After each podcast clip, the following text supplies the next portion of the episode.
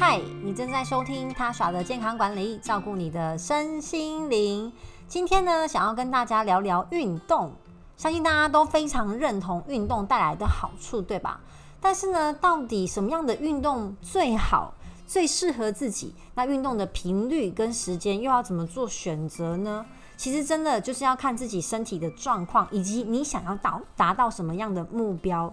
那我们就要先来认识一下运动的好处，你再从里面呢选你想要得到的好处，再来选择运动的项目以及你想要安排的时间跟频率。这样，首先第一个，大部分的人想到运动，应该第一个联想到的是减重啦。没错呢，呃，缺乏运动的民众啊，通常都是体重过重的族群，然后不管是体脂过高或是体重过高，就算呢有人觉得啊，反正少吃一点啊，控制饮食应该就可以减重了吧？难道一定要运动吗？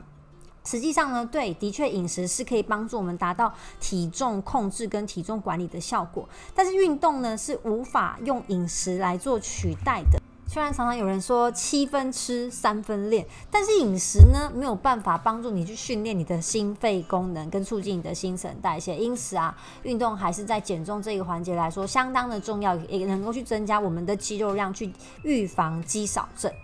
那第二呢？好，第二个哈，除了减重之外，第二个好处就是提升我们的睡眠的品质。规律的运动啊，已经有很多研究证实可以帮助我们好睡得呃更好，睡得更深，跟更快的入睡。有一项研究就是发现呢，每一周做一百五十分钟中度至强度运动的人，可以让他的睡眠品质提高高达百分之六十五。好像我个人已经超级无敌习惯运动了，真的有时候连续两三天都完全没运动，然后生活又太动态的话，真的会有一点睡不好。但是建议大家不要在晚上甚至是睡前的时候激烈运动啊，去健身房啊，啊运动到十一二点，然后洗澡睡觉，哈觉得哦这样很运动完刚好很累很好睡，对不对？但其实有一点相反，我们在运动的时候是不是会产生脑内啡？它会让你心情很好，跟有一点兴奋。所以有些人其实在高强度运动后反而会睡得比较不好。好，比较建议是早上或是下午。其实有统计过啦，我之前看过好像一篇报道是建议三点到五点之间运动。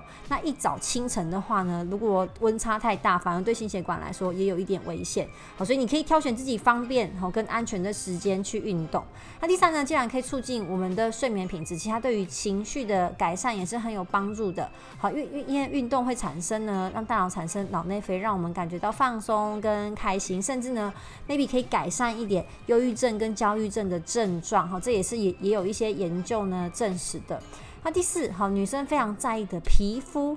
因为呢，呃，在运动的过程当中可以增加我们的新陈代谢，但是如果你过度运动的话，有可能会产生过量的自由基，反而会造成皮肤的老化，所以必须要适度的运动，哈，不能太过度。而且如果你去户外运动的话，请一定要防晒，因为紫外线是我们皮肤最大的敌人。那第五呢，是增加我们大脑的功能，除了让我们大脑产生脑内啡，觉得心情好之外呢，它也可以去改善我们的记忆力跟思考能力。因为运动的过程当中，你一定会喘嘛，就是心肺嘛，会增加我们的呃心跳的速率，那就会增加血液跟氧气流动到我们的脑部，好，让我们大脑也算是在做运动。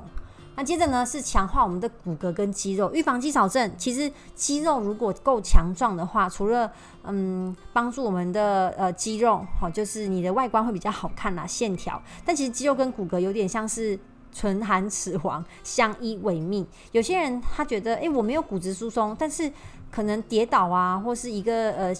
从脚踏车上摔下来，简单的摔倒好了，就可能会骨裂。那就会觉得很奇怪，我骨头没有不好，怎么这么容易就骨裂或骨折了？其实跟你的肌肉有没有力气也有很大的关系。如果你的肌肉是够强韧的话，它是可以撑得住一部分你的骨质。好，所以我们运动的过程当中，好，第一个。当然，运动也会帮助我们的骨质变强壮。你补充钙、补充 D 三，但是重量训练可以帮助你的骨质密度更高。那另外就是第二，好，肌肉可以撑住我们的骨头，所以这两件事情呢，都可以透过运动好来做洗改善。那预防慢性病也是运动的一个很大的好处，已经被证实了。规律有强度的运动可以改善我们的胰岛素的敏感度，好去改善我们的血糖不耐或是过高的情况。当然，这对于用药还是很重要。如果你本身真的是有糖尿病的困扰的话，运动的过程，运动的前后其实会需要稍微调整你的血糖用药，哦，这个一定要跟你的医师做讨论，尤其是比较高强度或是高时间的运动。好，接下来的好处还有减缓你的慢性疼痛，有一些更年期症状的呃妇女啊，其实会有一些慢性不明的酸痛跟疼痛，那有一些运动其实是可以帮助的。那很多人觉得哦，我这里痛那里痛。不然应该就是要休息嘛，不要活动。但其实反而是相反哦。甚至如果最近有人感冒的话，如果你的感冒是觉得呃头有点重，好，头有点重，但是没有发烧，然后身体活动力也都还 OK，其实可以从事轻度简单的运动。但如果你已经全身酸痛，甚至有发烧的话，那真的还是呃休息，让你的免疫力修复一下。但如果是一些平常莫名的疼痛啊，或是轻微的感冒，可以稍微做一点点的运动，流完汗之后你会发现身体更轻。我个人是这样啊，不过真的还是要看你罹患的感冒。如果是流感或者现在很流行的这个呃重感冒的话，就是还是要在家里休息。好，不过我以前稍微小小感冒的时候，很喜欢去让自己流一点点汗，不要太激烈的运动哈，反而身体会觉得好得更快哈。不过这是每个人不一样，如果你真的很虚弱的话，还是多休息好了。好，所以这一些呢，都是我们运动可以得到的好处。那包含血压跟血脂的控制，都可以从运动来做到一定程度的改善。那在外外国的媒体啊，甚至还有指出说，啊、美国糖尿病协会 ADA 有鼓励人人们每周至少从事一百五十分钟中度至剧烈强度的有氧运动，因为规律的运动啊，可以帮助身体去控制血糖跟控制体重。很多三高的患者其实体重都是过重的，他们真的需要有一些运动量。那运动呢，有哪一些选项呢？好，如果你是为了促进健康，哈，不是要练到很专业或是练到很明显的线条的话，其实快走是一般来说很很好入门的一个运动。那这个快走后。呃，必须要有一点强度，它跟散步有有时候就在一线之隔。就你你用自己最快的速度走路，就是在走走走走走，快要跑起来的那个速度。有些人可能是五分速、六分速，甚至是七分速。有些人走七分后，脚比较长的话，脚动作很快的话，那你就要去测试。然后呃，是会流汗，是会喘的。那这是跟真的是跟散步是非常不一样的。那有一些体重过重的呃人呢、也是不建议跑步，不快走会比较适合他们，因为跑步的话有震动，上下的震动对于膝盖的压力比较大，所以如果你完全没有任何的运动习惯跟运动的基础的话，快走是很好的开始。那一个礼拜呢，好，可以挑个三天，然后一次走个三十分钟。那另外是骑脚踏车，好，骑脚踏车，不管是在外面骑还是室内的固定式的脚踏车飞轮。不过呢，就要考虑是否有关节疼痛甚至关节炎的呃问题。如果你踩脚踏车姿势不对、角度不对的话，膝盖好也可能会受伤。我有一次就是踩脚踏车踩得太用力，就踩完之后膝盖就有点酸痛。好，所以选择这个脚踏车的型号也是很重要。不过单车有个好处啦，如果你是室内好固定式的脚踏车的话，这个呃脊椎压力也会比较轻。哦，是膝盖压力呢，如果你的角度是对的话呢，呃，它会比你跑步还要快，跟快走还要来得安全。那另外是游泳，游泳就对全身的关节都很友善咯，因为它在水中有浮力嘛，那也可以练到一些呃心肺跟一部分的肌肉。在二零一七年呢，有个研究，就是水上运动呢可以帮助我们人体来降血压。那如果你发现哦，一个人去运动真的是很没有动力，那就考虑多个人一起去运动咯。我包含说羽球啊、网球啊、篮球啊，这一些都是算。嗯，就群体运动吧。不过我个人觉得篮球是蛮激烈的，如果你们没有基础的话，可能蛮难的。那羽球是蛮好呃入门的，就初学者也可以打得蛮开心，那也可以跑到步这样，有有就跑起来就会有点喘。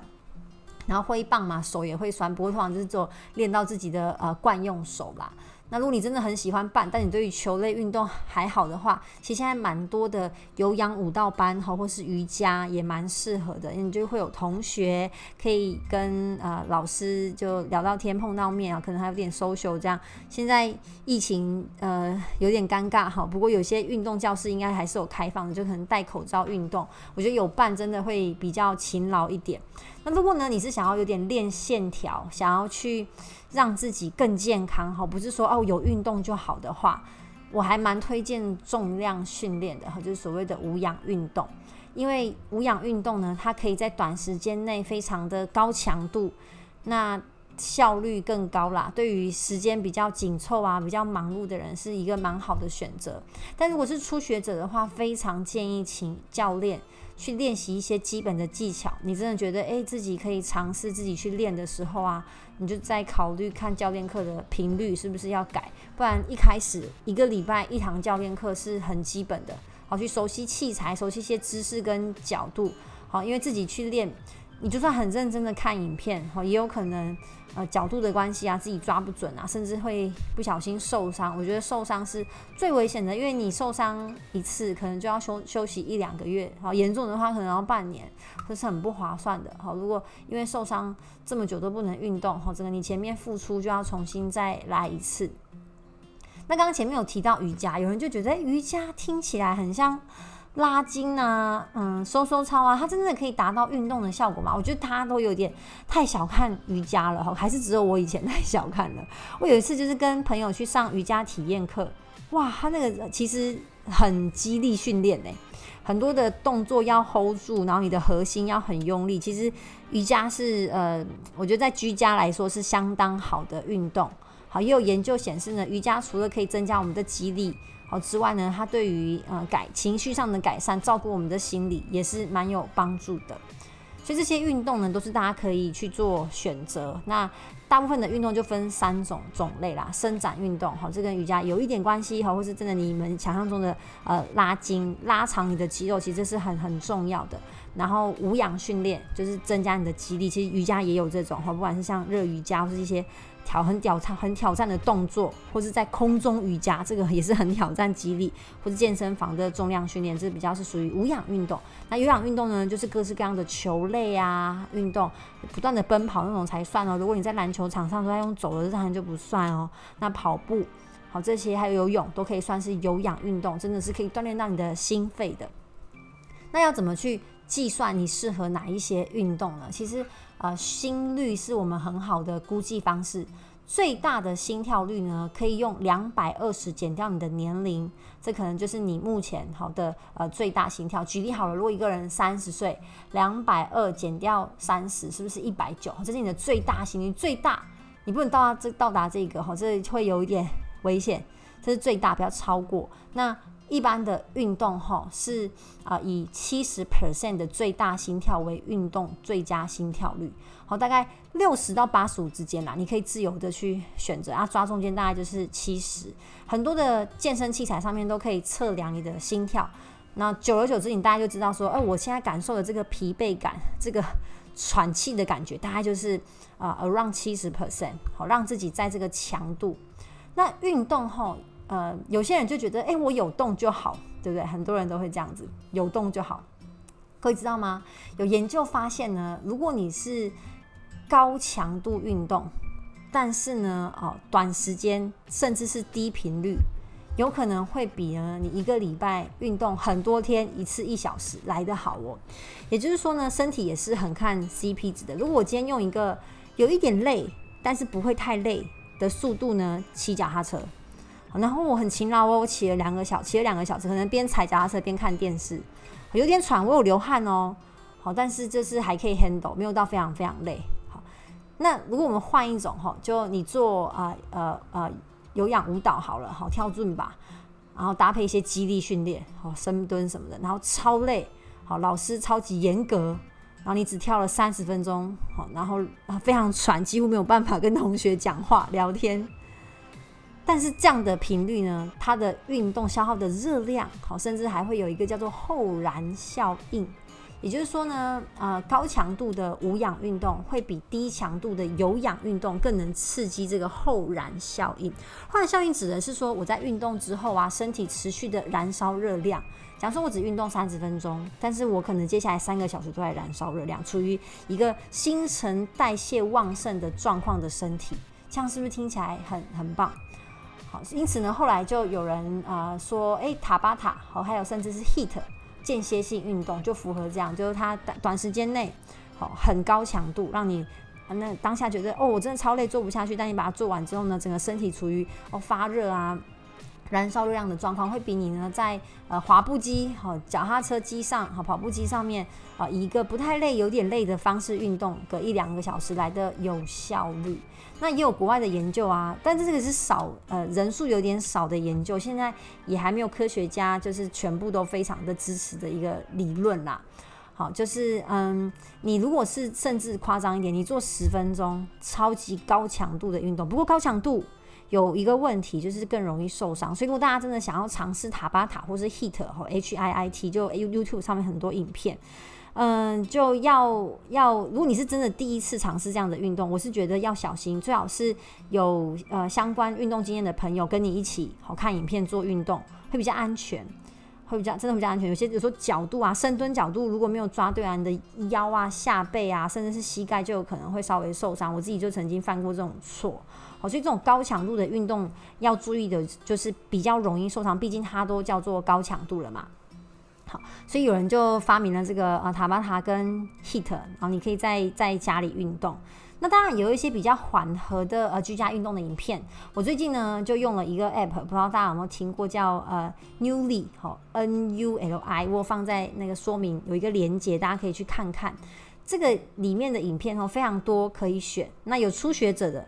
有有呃比较低强度的，好，也有中强度的，然后下半身、上半身，好，还有一些核心的运动，甚至还有一些菜单。不过我是自己是没有煮过。如果你是没有很喜欢去健身房人挤人，好，然后对于健身器材，因为就觉得哦大家都用过啊，很多男生在那边不想去呃一起呃去用这器材，或者也不想花时间在就来往好这个健身房，一直就觉得家里有一块瑜伽垫，甚至有一条弹力带，好就。可以打发运动的话，我觉得这个 app 还蛮多的，提供给大家做参考。我最近才刚试用一两周，好，那也希望可以让大家增加这个运动频频率，一起体验运动的好处。好，所以低频率高强度的运动，呃，是真的蛮可以有效果的。如果你不想要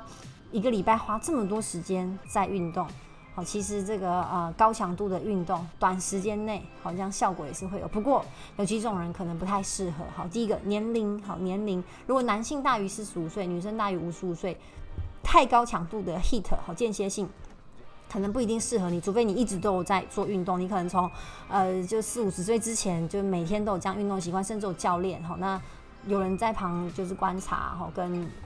帮忙当然比较安全。那如果好曾经有那个心脏病史的话，也是真的比较不适合，因为高强度间歇运动比较容易让你的心脏就是心跳好跳得非常的快。所以本来有一些心脏疾病的话，当然就是不太适合。那有抽烟习惯的人，因为你的肺功能会比一般人还来得还要超。高强度运动是很挑战心肺功能的。那你现在还是运动初学者，好，长期就是工作形态都是久坐，一个礼拜运动是低于呃一两次的。那一开始也不要这么挑战，好，你可以在这个呃 App 上面选择比较低强度，好，甚至时间比较短的运动。那如果你的呃体型是属于超级过胖的话，诶，那就选择无跳药型的间歇性运动。那其他的有在使用慢性病药物的话的患者哈，你要从事一些运动之前，可以先询问你的医师意见。那不管从事哪一种运动，在前面的足够的热身是很重要的，让你的肌肉可以暖开，让你的关节可以诶活动起来，好避免在运动过程太嗨，然后造成一些受伤。好，一直在强调受伤，因为我觉得受伤真的是得不偿失啦。那运动完之后也给肌肉适时的呃伸展，好让你好让它好好的修复，让你下次的运动表现可以再更好。那以上呢就是我今天的分享。如果你喜欢我的内容的话呢，请帮我到 IG 跟 Facebook 跟我互动，帮我按赞订阅哦。我们就下一集再见喽，谢谢大家，拜拜。